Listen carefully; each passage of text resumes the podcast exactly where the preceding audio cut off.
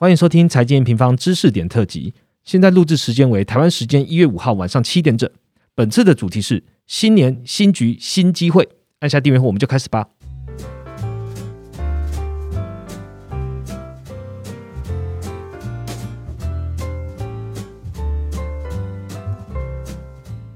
Hello，大家好，我是财经平方的 Roger。新的一年呢，我们有新的气息。但是呢，从去年一直延续到现在的这些不安事件呢，是否跨一个年度就解除了呢？看起来是没有哈。我们在二二年底就在报告跟 p a r k e t 都有提到这个风险跟黑天鹅。从我们这个经济层面的角度和投资的角度来看呢，分别就是这个再度的通膨有机会会攀升吗？这个联准会会不会就没降息了呢？那制造业会不会开始影响到服务业了呢？这三个因素在每一次的论述报告其实也都会提到两个关键的要素，哪两个呢？第一个是地缘政治的风险以及全球化的反思。今天的知识点呢，也要来点不一样的观点哦，来增加我们的眼界啦。那我们就邀请到专精战略学的王立第二战研所的王立老师，跟大家一起来聊国际局势。欢迎老师，各位听众大家好。好，一开始我先开门见山来问一下好了，为什么老师会用第二来当做频道的标题呢？也借这机会跟大家介绍一下你自己吧。好，谢谢主持人，各位听众大家好，我的。粉专名称叫王力第二战研所，其实是大概是快二十年哦，二十几年前的事情。那时候网络上面还有一些论坛的时候，我们跟几个朋友成立一个很小的论坛。嗯，那取王力其实是因为有个动画叫《王力宇宙军》。那第二是因为我们觉得这个人类怎么能称第一呢？不要那么妄自谦虚一点就对了。反正就是就知道我们当年这几个叫做到底有多中二了。反正就这样。然后慢慢随着时间过去，他们就淡掉了。那论坛慢慢也收掉了。那我就把这个名称用在自己的部落格上，就一路一年一年年写，写到大概是二零一四一五年开网络呃粉砖嘛。嗯，再来就是这些几年就好像有一点名声之后，方格子又找我去开专栏。嗯，哦，就一路走到今天这个样子，好像什么都碰一点点。我我觉得老师很厉害了，因为我大概看一下老师的内容，基本上八百多篇的文章，哈，所以如果大家是能够看的比他写的还快的，哦，大家可以快点到这个 方格子来消化一下老师这个第二站研所所有提供的内容。那也可以说一下，就是呃，王力第二站所其实也有 podcast，所以大家可以偷现在在听 podcast 嘛，直接到这个频道来搜寻一下，你也可以收听哦。那也想借这个机会呢，跟这个王力老师的朋友们，喜欢王力老师的朋友们介绍一下 M 平方啦。就 N 平方其实是专注在总金的这个投资资讯平台哦。那全球的股汇在原物料还有各大经济体都是我们分析的范围啦。像是大家这几年比较关注的通膨啊、联准会进出口的数据，那我们都会用这个上万张的这个动态图表啊，还有每日研究员的分析报告。再告诉你说，当下还有下一个周期的总金形势了哦。好，那我们彼此介绍完了之后呢，我就要跟大家讲今天节目的重点哦。今天节目的重点呢，包括几个重要的议题哦。我们大家知道俄乌战争嘛，那中美关系到最近的东亚的局势，呃，我把近期可能会联动到经济的内容哦，借由跟王丽老师的对话跟问答。然后让大家知道说国际政治是怎么样观察的，带大家用不同的领域的观点哦来看一下，我们究竟要怎么解读。所以我要进来第一题来问哦。首先第一题呢，二零二二年其实发生很多事嘛，无论是 M 平方关注的这个四十年从来没见过的通膨，还有这个政治局势上的这些俄乌啊、安倍事件啊、英国女皇这些大事哦。我想问老师一个简单但又很深远的问题。如果让老师你给一个关键字代表二零二二过去这一年的二零二二哈，你会认为是什么呢？并且为什么呢？我认为用一个字来代表，那就是乱，很乱，纷乱，乱七八糟的乱。嗯，原因呢也嗯，我先稍微扯远一点好了。嗯，会乱的原因是因为大家没见过，尤其是。大型战争影响世界的大型战争，我讲的不是美国打 伊拉克那种，算是就是摧枯拉朽就推平了这一种的，嗯，算是我们这代人第一次见到。在之前可能要到哦，第一次破案战争嘛，在更早之前，老人家就是可能是到以哎以色列中东就就是那个以色列的以阿战争那几次，两次石油危机的时候了。对对对对对，我嗯，我记得是我哥还是我伯，哎还是我。姨妈他们有遇过，所以他们会提那种第一次那个石油危机的状况。嗯嗯，也就是我们这代中年人是第一次遇到哇，这种影响全世界的战争，这种大型危机是，也可以说是这，呃，就是讲说什么全球化好像到此要什么戛然而止的感觉。是，那理由其实就我们碰战略来讲哦，我们嗯，经济还有一些政治还有国关的可能就是临界点，很多东西到个点之后就可能是我们说。撑不住了，嗯，可是，在战略上来看，那个我们叫做 potential 是哦，那个 potential 是那个什么潜能潜势，物理学叫做那个位位能，嗯，其实这是累积了很多很多的摩擦，很多小问题，累到一个程度之后，总是要总解决嘛，就跟我们讲说，股市到一个点，哎，为什么突然之间崩了，一泻千里，几千点都不会停，这显然是到某个时间点，大家信心就崩掉了，哎，再也回不去了，嗯。很多东西就是类似的概念，只是这次出现的不是骨灰是这种东西，而是全球的叫做安全跟生命安全，是我们的全球化。嗯，那这个东西后面会出现什么状况？呃，这叫做乱度会变大，就是我们任何东西要处于重整的状态，它就会乱，因为大家都不知道发生什么事，而且也不知道该怎么办，也不知道该怎么处理。嗯，我又不能去叫普京给我停，不要打了，恢复原来的状态。对，做不到嘛。嗯。那只有在这么乱的情况下，会变成就是大家都无法互相预测会发生什么事情，因为总有一个更不能预测，就是战况。嗯，今天俄国和乌克兰，哎，两边突然之间有一边突然大胜利，推了几千公里出去，又谁输了又怎么样？嗯，哎，都可能会造成很大的影响。而这当中呢，从战争衍生出它叫做牵扯整个世界的变动哈，这个局势包括什么经济、能源。太多太多，这我想各位有在关心总经，会知道到太多都影响到，是大家可能会第一次真正面临，或或者是说有听众在做这相关研究，会发现你们是真正第一次遇到，哦，原来战争危机是这样。更恐怖的事情是心理状态，像我们研究以前的破案战争跟石油危机，然后以那个什么以巴冲突的时候，那好像跟我们没有关系，是以前的历史，我们可以很冷静的来分析嘛。嗯，这一年我想那个。哎，比方你们有在做这观察，应该有发现到很多是那种心理的危机，跟你因为你们也不知道普京会怎么样，你也不会知道乌克兰今天又呃下个月又干了什么事情。对啊，那这个预测常常到最后变得就好像是讲落空也不对，但往往会超出预想。嗯，这个东西就对我们讲投资嘛，这种东西就会有一些很大的就是增加叫做什么不确定不确定性因素。嗯，啊，这个东西说真的。这没有经济工具可以去预测，因为战争这个东西，嗯，事后来看，战争是一种经济活动，我承认。可是，在战争当时、冲突的当时，它不是经济活动，因为人在面临生死跟世界国家很多安全的时候，他的行为是非常不理性的。我们事后来看，也许可以说，哦，对对对对，为什么这样子就可以？啊，为什么不那样做？嗯，就是我想啦，就是我们中年男子、中年人。第一次遇到这个问题之后会遇到的状况，我身边的也是，就是乱，他根本不知道怎么办。嗯，有在关心的人都处在非常的，就是除非他正好是做国关相关，他对这个叫做战争议题真的有点准备的人。嗯，就我所知，单纯研究纯经济的朋友，他们其实非常的，也不是恐慌啦，这怎么形容呢？这说什么？有点不确定性太高。嗯，对，嗯嗯。大概是这种感觉，所以我说是乱，因为嗯，就是纷乱。嗯，我们既然都已经二零二的代表字是乱哦，我们就从这个最大条的来聊一下了。嗯，其实也是推升去年这个通膨情绪的一个催化剂哦，因为通膨本来在二零二零大水漫灌之后，本来就有一个通膨的影子出现的，even 连准会到二零二零年底，它还是说是暂时性。催化性一发生之后就是战争哦，就是俄乌。那其实这个也很算是很全面的影响了全球的经济了。那我们有观察，就是老师有写的这个系列检讨文来回顾这件事情。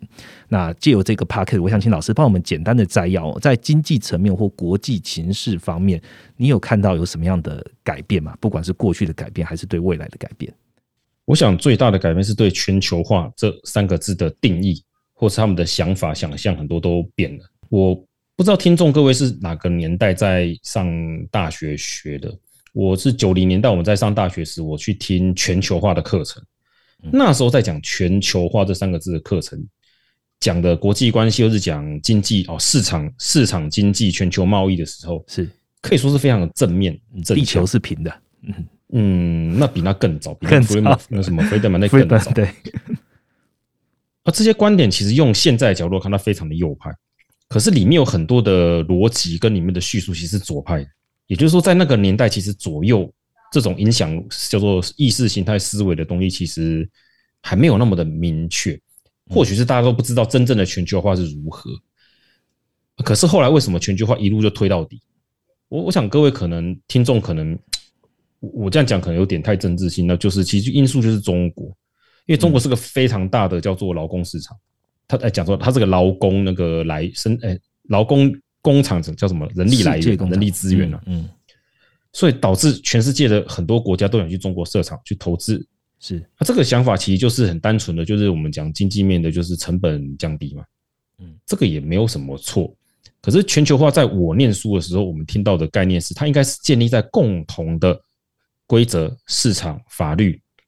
很像说我们都是世贸组织，我们就完全要遵守规范。不过，我想主持人你应该知道，中国违反 WTO 的那相关的这个东西可多着，嗯，一点也没有比较少。嗯。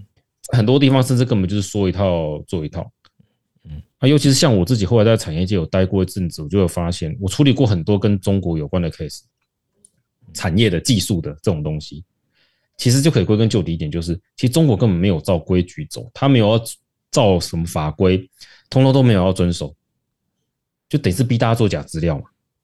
那如果我们照假资料来看，所以为什么会对比其他人有更警戒这些事情，就是。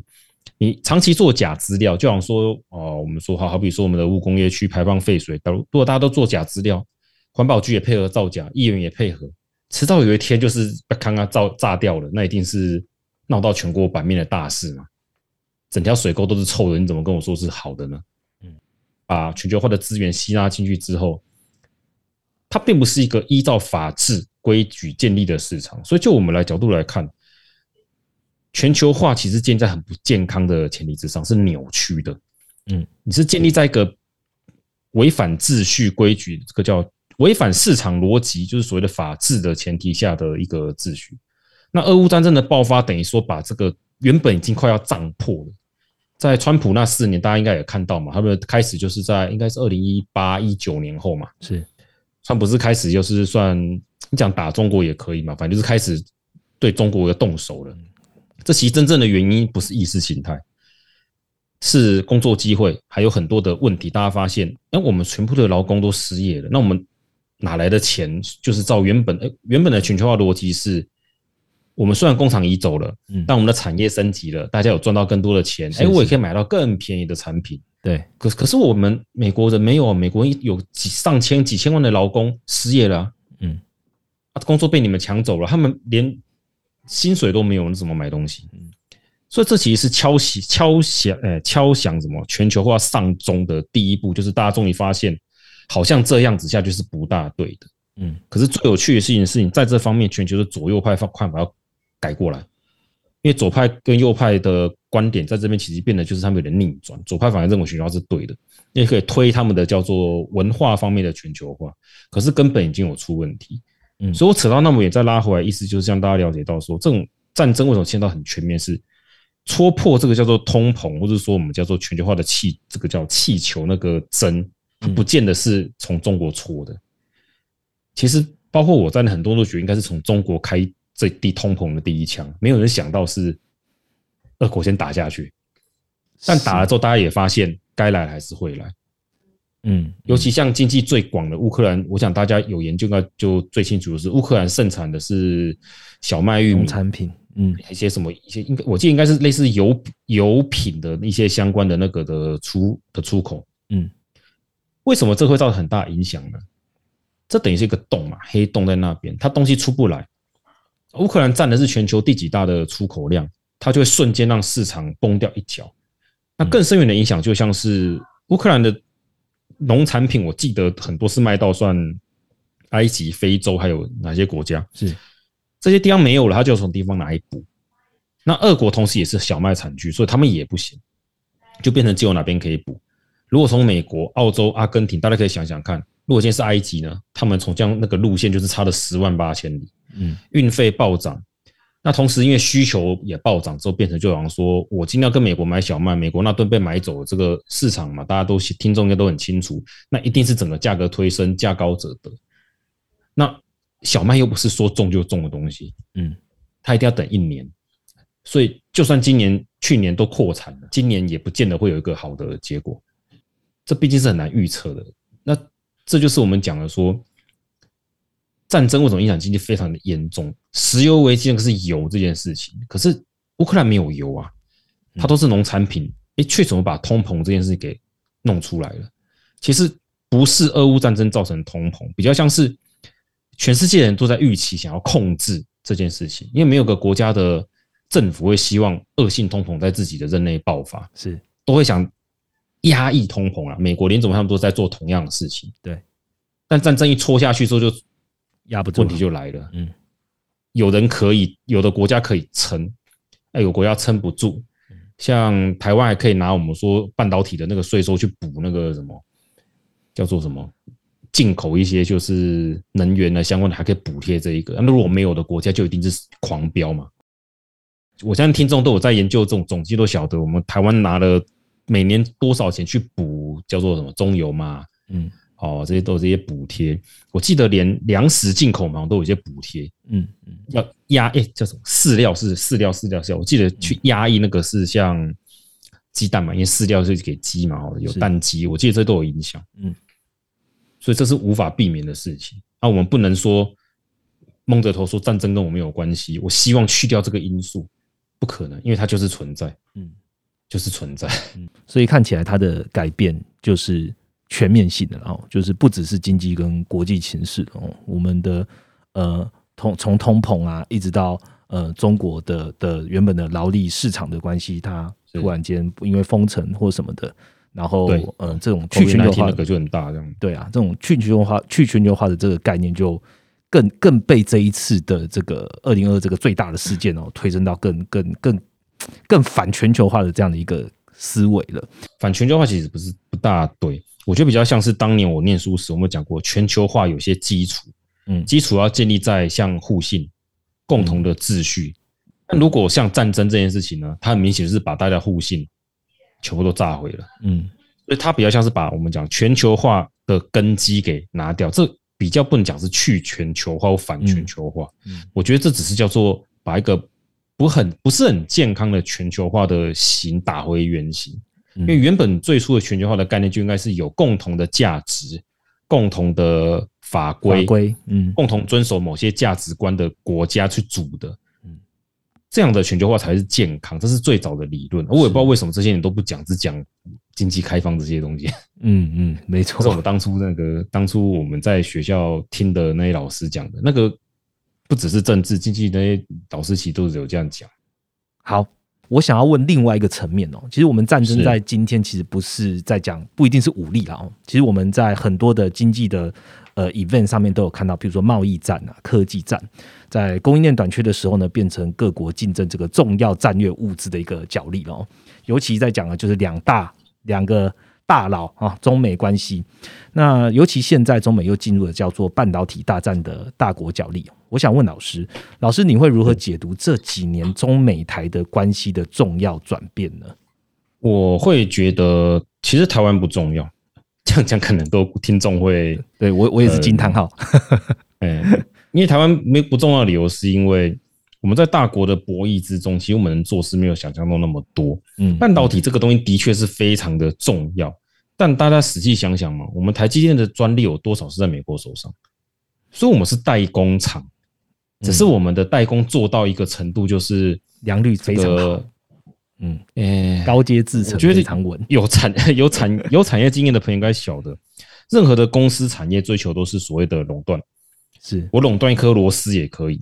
你这个螺丝就是我的最好，所以大家都要买我的。是，但能不能说，因为我有这个螺丝，我一颗螺丝卖一百万，好像不行，有点牵强。嗯，再怎么样，你说一个螺丝在高价的一百两百块做那种超精密，呃，可能也差不多了。那再高下去，人家可能就寻求其他的，我用替代品或想想其他办法。嗯，所以垄断。不是我们想的，就是好像我可以予取予求这种垄断。嗯，很多产业的垄断是做到一个，就是你没有我不行，但是我也不会把价格抬到非常高，因为到一个程度之后，大家受不了，迟早会去找替代品，是，或是我不要你这个流程的一些办法，一定会走到这一步。嗯，那要这样子，那我还干脆怎么样？我就是把价格拉到可能比市价高个两三倍，但大家都可以接受的程度，是，让大家不要想去找另外的产品来替代。嗯，哎，这也可以达到一个垄断的效果，只是可能跟我们想象的垄断不一样。是，台湾的半导体其实就是如此。我们的垄断其实不是垄断，真的说哦，我们我可以喊价怎么样？像我到今年还看到有人觉得台积电生产晶片是生产这堆在仓库等人来买。我 我不知道我们听众知道问题在哪里。晶片代工业是人家下单才做的，它不是生产了几千万个晶片就堆在仓库等人来，我再拿一个出来。哎，这也表示台湾很多人对现代的叫做电子科技业的认知，其实真的是不够清楚，才会有这种思维。啊，我也不否认这种思维在逻辑上好像是没有错的。但这个就变成说，在讲供应链的问题，大家的理解就会不够清楚。台积电是强在它的制程跟它的良率，哈，刚刚那个主持人有讲过，嗯，还有它的叫做高精密度。它在生产某一些现代的电子产品，甚至是军用品、军用的那种武器的一些的电呃光电零组件上面，它有不可或缺的能力，然后效果。哦，具体这有点复杂，我就不谈科技技术类的东西。嗯，所以台积电他们还有台湾的其他产业，其实，嗯，我也我姐绝对不要光讲台积电。大家知不知道稳茂化合物半导体那个稳茂？嗯，稳茂的化合物半导体也是算是世界做的非常好。对对。然后化合物半导体可以用在哪里？军用雷达上面，相位雷达那个就是。所以很多人可能不知道台湾为什么重要到美国开始要去来处理，甚至要讲公开保证安全的理由就在这边。因为赫然发现，哎，好像感觉不大对。台湾怎么拥有那么多这些所谓的关键零组件？关键的零组件，而且是关键到没办法停了。因为在科技业里面，我想大家有听过摩尔定律一些相关的东西。你晶片，你这些东西的叫做啊，就是大家讲什么几纳米制成越做越小啊，越塞越多，包括像散像大家有没有听过说我们台积电做的东西，同样的用在像 iPhone 这种智慧型手机上面，它的散热效率就是比三星的好，嗯，好很多，不是就好一趴两趴，是好很多，嗯，那为什么会这样子？是大家台湾人的努力所造成的，哎，造讲这么是 我们台湾人努力去做出这种的成果，导致它几乎不可能替代。因为到现在，如果我们走回头路，就是叫美国人、所有欧洲人，我们都不要用 iPhone，回呃不是不用 iPhone，我们从 iPhone 现在十一、十二、三、十四回到九一二三那那种感觉。我们的电脑全从现在的像我们说是什么四核心、什么几核心的，回到像哎，就是主任你还记得以前有 Pentium 吗？什么四八六那种东西？是是，我们要逆转回去吗？其实这也没十来年的时间呢。大家仔细想想看，你现在回去用 iPhone 第一代、第二代东西，你受得了吗？很难呐，很难接受，很难接受。可是，iPhone 每年出一代，大家仔细想想，这是很久以前的事情吗？好像也不是嘛。嗯，哎，这就是很有趣的一点了。这真的非常有趣，就是我们这十几年的科技突飞猛进的结果，造成台湾在半导体的某些产业上面，它具有垄断的能力。这个垄断不是我再讲一次，它不是垄断说你不买我就死定，而是它不用你的，它做不出那么好的东西。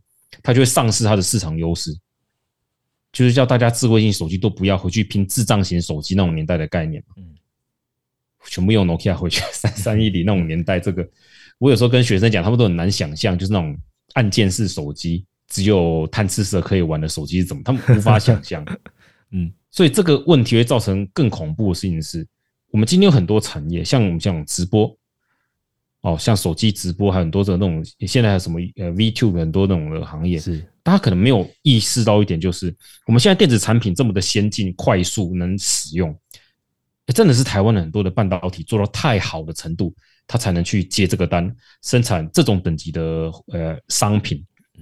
那一旦没有了，等级下降，我们就把它想成从 iPhone 现在十四、十三、十四回到只有六七八那种年代好了，用是可以用啊，但大家会不会觉得卡卡的不顺？诶，如果是这样子的话，以直播业来讲，天天卡在那边都在那个，也不用播了。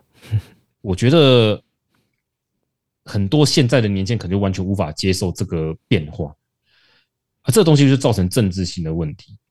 嗯，所以这个战略物资输出很严重、很紧张。其实美中台之间其实一种联动，到时候美国其实他们自己也不知道。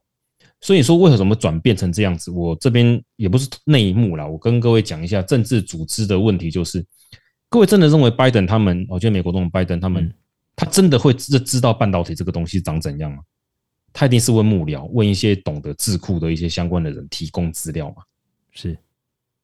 那大家知道美国的这种叫做给政治人物的智库里面，其实几乎没有这种叫技术专家。哦几乎是没有的哦，也就是说，给拜登看报告的人，他可能根本不懂科技业，也不懂半导体，状况就跟我们在网络上找资料其实不会差到太多。唯一的差别就可能是，比如说，哎，我认识那个 N P R 的主持人，他是哦那个台大电机毕业，在办的台积电做几年，哦，他是我同学，所以我去问他修正这个东西。拜登为什么从两千年到二零二二，就是呃，对二零二这两年开始转变很大？让不是很多亲中派都觉得奇怪，为什么美国没有走回就是以前的路线？的路线都破灭了。嗯，其实原因很简单，我真的大家不要把它想太复杂，就只是单纯的，当你最上层的政治人物发现我看到的资料跟现实的发展怎么感觉不大一样，他就会对他的报告来源开始有怀疑，他就开始去找真正的专家，例如，哎，我的同学，我的谁谁谁哪个朋友，哎，好像是半导体业的专家，那我直接问他，我先不要看这个报告。所以这个影响就变得是台湾为什么这两年、去年特别多啊？不是飞了一大堆美国的什么议员跟专家来台湾吗？是，其实就是来盘点跟了解，哎，半导体到底占了多大的分量跟重要性？人是要眼见为凭，亲自来看来发现，哦，要求我这么多东西，原来都要靠台积电相关的这几家才能做得出来。嗯，他们就会发现状况不是这样子的，这也是。我们在谈政治组织问题跟架构上面很重要一点是，大家不要用国家觉得美国必然如此，中国必定如此。嗯，如果习近平真的知道半导体是长这个样子，我觉得他不会在这年那么冒进。我觉得他不会，但我觉得他不懂，他可能也不具备了解半导体复杂复杂产业的能力。我个人是这么认为。所以其实。听起来啦，这种美中台的关系哦，其实讲我们就讲中台中美的关系哦，在很多层面上，尤其是最近达到了半导体的层面上，都会还是有一点跟商品或是在贸易或是供需这个角度上面，他们有各自想要获得的地方，进而就会造成一点冲突。那我们再把这个冲突再聚焦一下好了，我们把它放回台湾一下。台湾近期也纳入这个冲突里面，有很大的一个 turn，叫做去台化，哦，就是从这个台积电赴美设厂开始了。那我想要问老师，哎，你认为这个去台化这个三个字哦，这种大家的担忧是合理的吗？嗯，担忧是合理的，因为美国的确对台湾，你说友善是，嗯，盟国是友善，可是他们也不是好人嘛。当然，也有些东西我们也是 不大好，所以对美国反感，我可以理解为什么。这比较像是商业伙伴上面老是坑你啊，嗯，所以也不能说完全不合理啊。它有点像是 pen and gain，对不对？就是说，我们美国现在看起来其实是呃，对我们施出蛮多的会好的利多，但是其实我们也也会有一些些 loss。譬如说，真的有一些核心技术会被移出去的时候，这就应该就是市场比较担心的地方了。我额外补充一点哦，嗯，就是半导体这个东西，它。是一个你没有做过，你其实很难理解它的复杂度到底有多高的，算是制成，它不是产品，它是一个制成的整套的东西。嗯，所以实际上虽然说大家都担心去台化，但这种想法很像是我们直觉的一般的商品买卖，其实去台化是不大可能的事情。因为台积电之所以是台积电，就是因为它是台积电。这很像是废话，但 懂的人会知道我在讲什么。嗯，它太多太多的东西是只能在台湾的水土上面长出来的，但去美国很多都做不到。像我们最常讲的，全世界有哪个国家可以让一堆顶尖的博硕士在那边待命一整天，昂扣二十四小时？嗯，同样等级台大电机的博士，在台积电可以愿意这样子干，在美国同等级的人会觉得我凭什么要去待命 stand by？我凭什么要做这个？他们觉得他去做研究去发展，他们不大会去做这些叫做工程师做 engineer 的事情。嗯，台湾才能做到这一点，所以我们光在人力素质很多这这个叫做什么，在人力素质上面就是非常的。具有的非常强大的优势，嗯，而这个东西只有在台积电军事化管理下才能做到。搬去美国，如果让美国人来开始管，他们不喜欢这种状况，开始就会有问题。就算你把台湾的工程师移过去，如果今天台湾的公司发现我移过去，我有绿卡，我拿到了，他会想留吗？如果我更高兴的机会，这其实可能会反映成为叫做缺口。是台湾最优秀的这些所谓的工程师，可能会借此到美国去做，反而被挖角到其他地方去发展发挥。嗯，他就不用啦，反正台积电配股领的也够多，我去创造自己东西没有什么问题。是依这些人能力，他在美国，他被其他的半导体业、其他电子业十倍的薪资挖角，我觉得都不是不可能。嗯，所以真正的问题反倒是会造成整个。台积电这相关的叫做整个技术慢慢的可能是流失，而不是所谓的要去台化。嗯，美国可能也掌握不到这个东西。嗯嗯，最终还是会回到哪里？还是回到新竹去了解。而这个这最大的问题是，不可能真正去台化的理由是短期内是绝对做不到，因为太多的军事用的那种的东西，现在美国已我确定他们已经知道有多少的军用品，中国其实是利用台湾商规的半导体去改的，是。不然的话，达不到那种叫做什么效能。嗯，这是我在这边要补充的这一点。OK，呃，老师刚刚在讲这个故事的时候，我自己也想到，就是在网络上看到人家讲了，就是说，哎，他不是台积电到那个亚利桑那州嘛，然后就有 PET 的这个，我我喜欢看逛逛这个，然后就看到有人讲说，哎，亚利桑那州也流行夜鹰计划吗？会不会都没有人啊？就是刚刚老师有讲嘛，台积电的的应该说台湾的这个工作的态度，其实是很愿意为了工作这个责任制的，但不一定这一件事情是套用适合在别的国家，所以这个。有关于去台化啊，我我们其实也认为说不会是所谓的去掉了哈，慢慢流失是有这个可能，但是不会所谓的去掉。好，我们问完了这个台积电哦，我们问了，不要台台积电，我们问完了这个美中台，我也想要问老师另外一个，也是跟这个地缘政治有关哦。除了这个俄乌啊中美关系之外，你还有留意哦，二零二三年哪些国家之间的角力呢？我就专注在东亚就好，嗯，因为好这可能大家比较相关。第一个就是日本、韩国相关的关系，北韩现在天天射飞弹嘛，是南韩就是那边就是要拦无人机，也是一堆有的没有的。那会不会爆发战争？我个人是觉得几率不高，但是这个危险冲突是在日本跟中对中国的这个看法已经越来越趋向，就是一百多年前哦，日清就日就是甲午战争那个年代的事情越来越像了。日本已经开始感到生存威胁，只是。他们能不能赶得及，叫做扩军啊？好，这样讲，这是还不清楚的事情。是另外，像菲律宾，可能大家可能对他不熟，不是说那个什么马可斯就是什么贪腐家族又回来了嘛？这个应该有哎，小儿哎那什么小马可斯他儿子嘛？对，哎是儿子吗？小马可斯啊，对，现在是小马可斯嘛？对对对，嗯。原本中国也是预期他是个亲中派，结果没有想到他更亲美，这可能灭始料未及。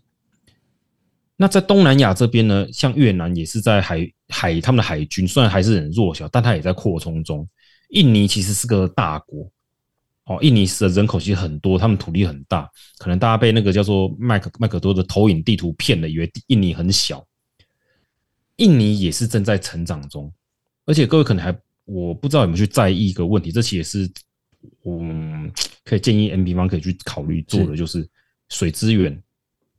中国在那个上游拦了太多水坝，这已经影响到东南亚下游国家的我的那个叫做食粮食问题了。了解，如果你们有去看叫进出口，就是粮食进出口，东就是东亚的进口量是越来越大的，包含东南亚这些国家，这是为什么？这不是只有人口成长的问题。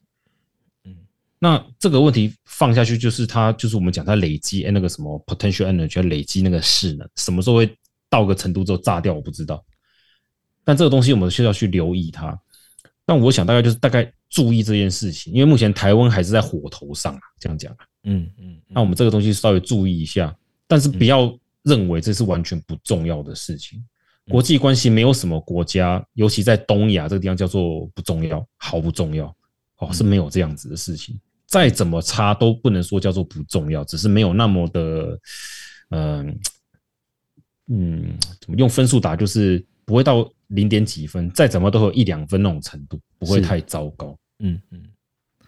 老师刚刚讲的这个地缘政治风险哦，其实，在 M 平方这个快报里面哦，我们在呃一月五号呃今天呃也推出了这个黑马经济体的看法，其实跟老师刚刚讲的区域也蛮有关系哦，包含了东南亚，包含了两个印哦，包含了印度还有印尼，它的不管是政治局势还是经济层面，我都觉得也邀请听众朋友在二零二三年的时候可以来关注这个东亚甚至东南亚区域的这几个国家的经济状况。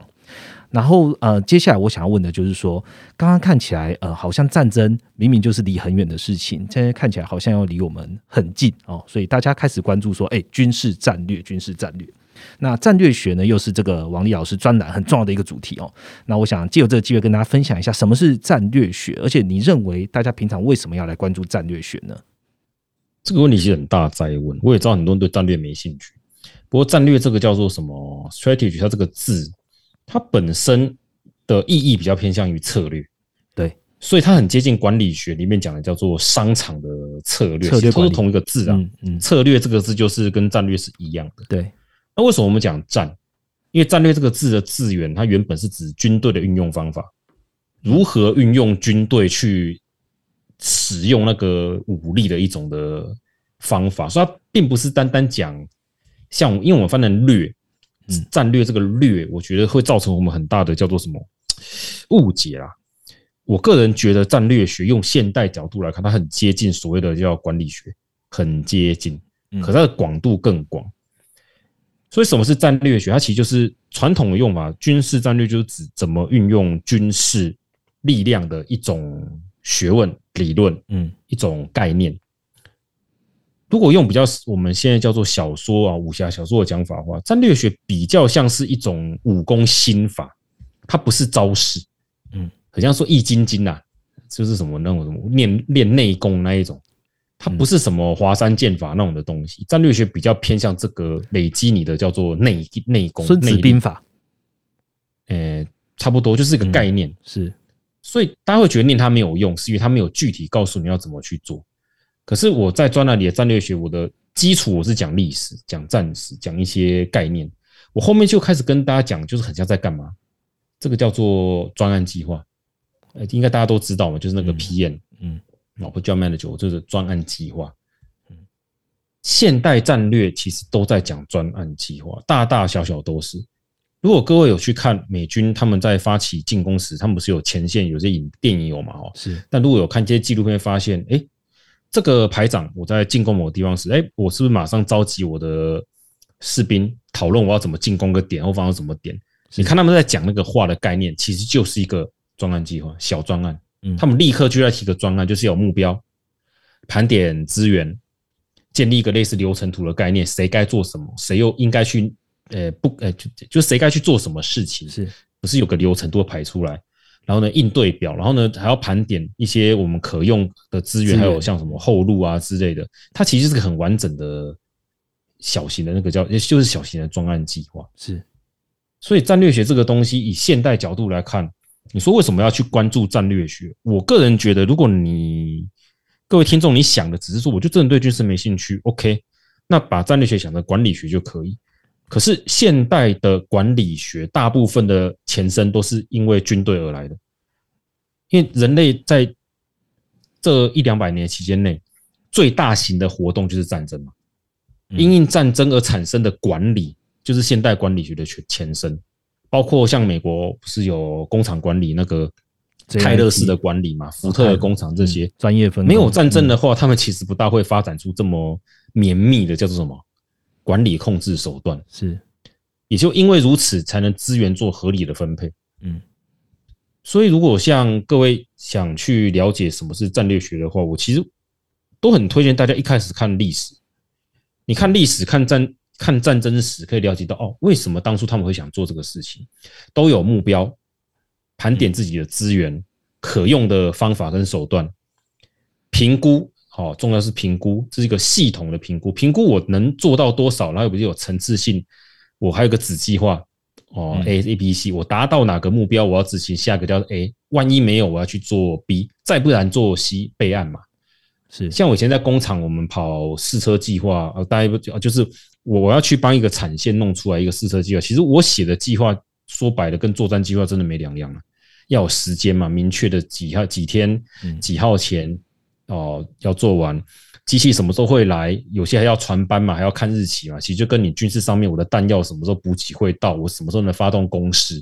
嗯，啊，我要什么时候纠集人员，就常召集士兵来打仗哦，召集多少的这个相关厂商来一次把机器装到好，哎，还要去试去跑，是跑出来结果如何？哎，其实这个系统运作的输入、输出、处理，它有个程序，哎，就跟战争其中我们讲的，我。纠集兵源、累积资源、弹药、油料，哎，发动我的，我有个方法打仗啊，打赢了，然后我去做占领嘛，占领不是就是还要，呃，战争不是就打完了，还要占领嘛，对，要处理这个，它全部是整套的，所以我完全不认为战略学是不重要的理由是，它只是因为我还有我们朋友，我们比较关注军事，嗯，我其实我们在做很多东西是把这个计划摊开来看，它用在任何地方其实都是适用的。它就是专案计划它就是管理学。可以讲说，具体执行而言哦，我我觉得听众比较想知道具体执行的话，现代战略、现代的战略学的核心几乎就是专案计划。你要会写计划，你如果不会写计划，那么可能就只是个武器迷嘛。我超爱某某个坦克，是 我超爱坦克，超爱飞弹，这是个武器迷。你不会计划，你其实看不出复杂系统，就像嗯。M 平方在做经济总经，总经绝对不会是单纯的，它一定是复杂系统啊。对，那么多因素会自己在里面，你你们会只看一个因素，建议大家买什么、做什么投资吗？嗯，不会，我们这太危险了嘛。对，所以我会说，就是让大家了解到说，生活上的例子就是我刚刚讲的，如果你要你做任何的事情，都会有个小的专案计划，去客户报告哦，开创新的哎。找找新的客户啦，开发货源、开发客源嘛，这些其实都是要写计划的。嗯，如果什么计划都不写，其实执行起来是会有一些问题的。对，所以我是希望大家关注这件事情时期可以学最原始，因为战争毕竟是生死攸关，最贴近人类本能跟叫做求生那个很极致的状态，所以会在此状态下，哎，对，发展出来的策略。就是管理专案管理，它其实会最你讲冷血也好了哈，嗯，它会最直接、最无情，不会留下很多我们叫做什么太多的想象，嗯，不会有太多幻想的空间，嗯，大概是这个样子。OK，我其实刚刚老师在讲历史的时候，我也想到说，哎，其实我们在看总机，也很常在看历史，因为我们相信就是历史不会重演。但总会有惊人相似之处，所以很多时候你是从历史去借鉴，然后去想一下说下一步，现在此时此刻的下一步，我们应该怎么走，跟怎么做选择。所以大家也可以看一下这个王丽老师的战略学哦。其实如果你真的也在这个职场里面做这个这 product 或 project manager，那或许这个战略学对你也是很有帮助的哦。下一个问题，我来 echo 回我们的第一题来问老师哦。刚刚聊了这么多，都是二零二二年哈发生的事情。我们现在二零二三才进到了五天。呃，我想问老师是今年，我请你再给一个关键词好了，不要关键字啊，关键词又会是什么呢？以及为什么是它呢？嗯，词哦，那就战争吧。这么这么明确，这么直接？当然不是只有军事上的战争，因为乱大乱之后，一定会有个秩序的重整。秩序的重整就会有很多人冲在里面冲突，因为谁都想要当秩序的叫建立者跟指导者。对，这是所谓的乱世。乱世要怎么解决？就是靠战嘛，只是怎么个战法而已。总要有战到某一方，你想倒下也好啦，妥协也好嘛，哈，总是要有个结果。嗯，或许不会是真刀明枪的这样来对打，是，但是一定会有一个冲突的结果。就像美国、中国的半导体大战。有没有可能到一个程度之后，习近平觉得我不管了，军事开打打下去，因为我觉得完蛋了，我不打不行。嗯，这是很有可能的事情哦。因为假设我们假设嘛，哈，中国所有的先进武器的半导体真的都是来自于台湾，像联发科啊、稳茂啊、台积电这些东西，他们来拿去改。今天断光光了，那这种现代的半导体产品，他们能用多久？其实没有几年就过，那叫做已经就过那个叫做寿期了。也就是他们所有有利的先进武器，可能在三到五年内就变二流喽，不先进了。嗯，那如果换作是你是习近平，你要赌一把，你当然是要什么时候赌？过期前还过期后？那是在过期前嘛？还没过期就把罐头吃掉嘛？过期再吃一定会出事啊！所以用这个角度来讲的话，就难说了。所以我才说战争，但这个到但这个战争真的不是只有军事。现在是经济战在开打，各国也都在 push 这个俄国要赶快停收手，只是看起来普京暂时不会停嘛。嗯，那所以会战到什么程度，其实是没有人能预料到的事情，真的没有能够预料。嗯，只能知道啦，就是他一定要有一个总结果、总结束，有个要去做个叫做好了盘整呐，就像是股票讲，它总是要盘整。听完之后就是。二零二三年应该会延续二零二二年的乱，但是应该会有机会会有一些秩序的重整者。那谁是秩序的重整者？他这中间可能会有一些不一定是明刀明枪的战，但而是有一些大大小小的战，然后最后还是会让秩序恢复到重整。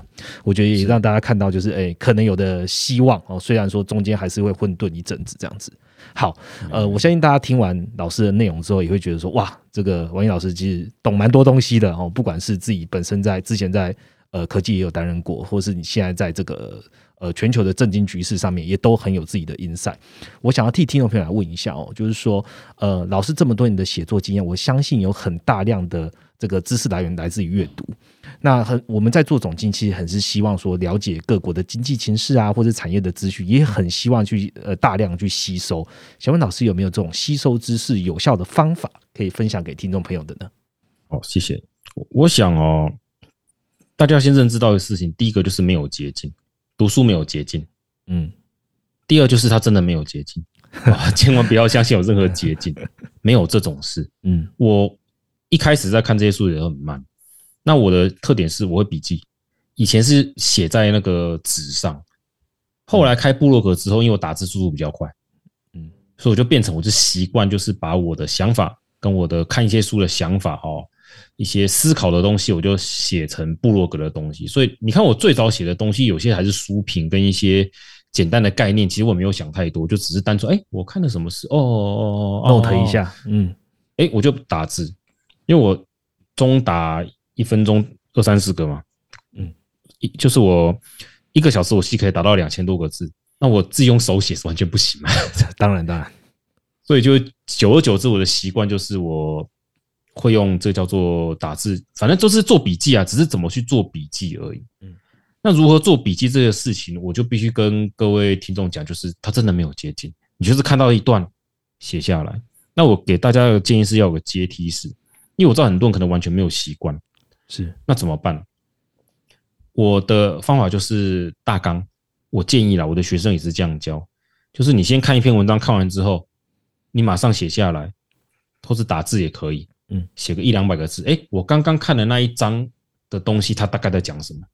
就这样就好了。写完之后呢，你可能隔天再回来看，对照着你。哦，我昨天写的大纲是这样子，我再来重看一次，可能过一阵子啊，不一定是隔天。哎，好像跟我讲的是不一样的。哎，我好像没有看过这个东西。哎，慢慢慢慢，他你就会发现，其实透过这个笔记法，你会发现，其实你看同一篇东西，你可能每次想法都是不一样的。人不要对自己太自信，你可能完全不知道自己在干什么。但也就是说，笔记之后，你可以，你下次就会发现，哦，我这篇文章原来在讲这件事情。我很快能够抓到我的重点，跟我曾经知道过什么。嗯，那再来是把我的整篇的笔记，可能从一章改成一节，一小节一小节都有点看法，都有点摘要。呃，这不是翻译，我想跟各位听众解释，这不是翻译，不是我看了一段之后写大意，是你自己对这个章节的看法跟想法的大意。你的 comment 不是叫你，我我们不是写作文啊，写大意那个要交给国文老师看。嗯，透过这个方法才可能去做比较，就是你阅读不会忘。我在讲是做笔记，是你阅读不会忘，你会知道有些什么东西。那最重要的事情是我们叫做内化哦，听众应该知道内化，它变成自己的东西。不是死背书哦，不是死背书。嗯，那怎么去内化？就是透过做笔记的方式。因为你写字的时候，听众该晓得嘛，你边写字边敲字，你应该会想吧？边写，哎，我要想打什么字？哎，我应该写什么东西？透过这个过程，我可以整理一下我们刚刚读书的思绪跟我们的内容。哎，久而久之，你就越写越顺，越打越快。整理你会这这是种正向的回馈。嗯，而这个第一步如果你都没有跨出去之前，其实很难做到。而这种大量阅读，我觉得还有一个面向是也要让大家了解，因为叶平方那个主持人说是总经嘛。嗯，各位如果不是做自己的专业项目的时候，切记不要钻牛角尖。像我们念物理的人，拜托你就不要说你你不是我们物理人，你不要看到我们的各种方程式公式解释的时候，一直想着，哎，我半导体的那个什么能带能加的能系的能量怎么算？你就不是这一行的嘛？嗯，拜托不要看，你也不要去看任何一篇，比如说，哦，我们来解释这个半导体，因为那个它的一些什么 energy gap 之类的东西，你看不懂的就不要看。因为你怎么看，你可能会反而陷入人家的误导。你以为你看懂了，其实你根本完全不懂。嗯，那遇到这种跨行的东西是什么？抓大意、抓概念、抓一个可以理解的东西，去概括式的了解，但不要钻到一个点去。我的意思不是说叫大家不要钻啦，意思是我应该先掌握一个很大的架构哦，整体的概念是如此。我才去找我里面要想看的细节再深入，而不是一开始我还没掌握到全貌。我就深入去追某个东西，这样很容易就是会叫嗯，就钻牛角尖啊。你会钻到进去之后，然后就会觉得，哎，我认为我看到是真理，嗯，哎，如果你觉得我现在看的这个书、这本想法，这个人说的是真理，那你就不会再看其他东西啦，嗯，那久而久之，你就会变成特定的思想、特定的叫做什么学说的信，直接宗教了，就信奉者、信徒，嗯，哎，对对对，那这样子的方法吸收知识是最有效的。因为我还是要跟各位强调一点，你不是那一行的专家，你没有大学泡了几年在那边做研究、做努力去读，其实你不会那么快。就是 啊，专业没有懒人包啦。嗯嗯嗯，各行各业真的专业是没有懒人包的。嗯，我们只能大概去了解、感同身受，但我不会真的变成那行的专家。但我们可以透过大量的阅读，我触角越来越广。各位听众如果有去做，就会发现，哎，在某一天，你可能读了十几二十本。类似相关的书，有一天突然哦打通了，豁然开朗，开窍了，视野一打开了，之后要再读更多东西，吸收就会非常的快，也非常的有办法，你也不会觉得很多东西会很难，会一直卡在那边。嗯，大概是这样子。OK，好，谢谢老师给我们听众朋友的分享。我觉得相信大家在听完这一集之后，应该自己也有一些想法，不管是二零二三的国际局势。或者是说，哎，你自己的读书方法或阅读的方法，希望这一集的这个知识点都对你有帮助哦。那我们今天 p a r k e t 其实就录到这边。那非常谢谢老师，这次是在远端哈跟我们连线对谈，听到非常非常多的这个新观点的。那如果听众朋友觉得本集内容不错呢，也欢迎到老师的方格子频道，就是王力的第二站研所来订阅全部的内容，一次把八百天全部打包走吧。那也欢迎用户这个许愿，好，想要了解更多的知识点，让我们知道。最后呢，记得按下订阅，并且给我们五星的评价。我们就下一集再见哦，谢谢老师，拜拜。谢谢大家，拜拜。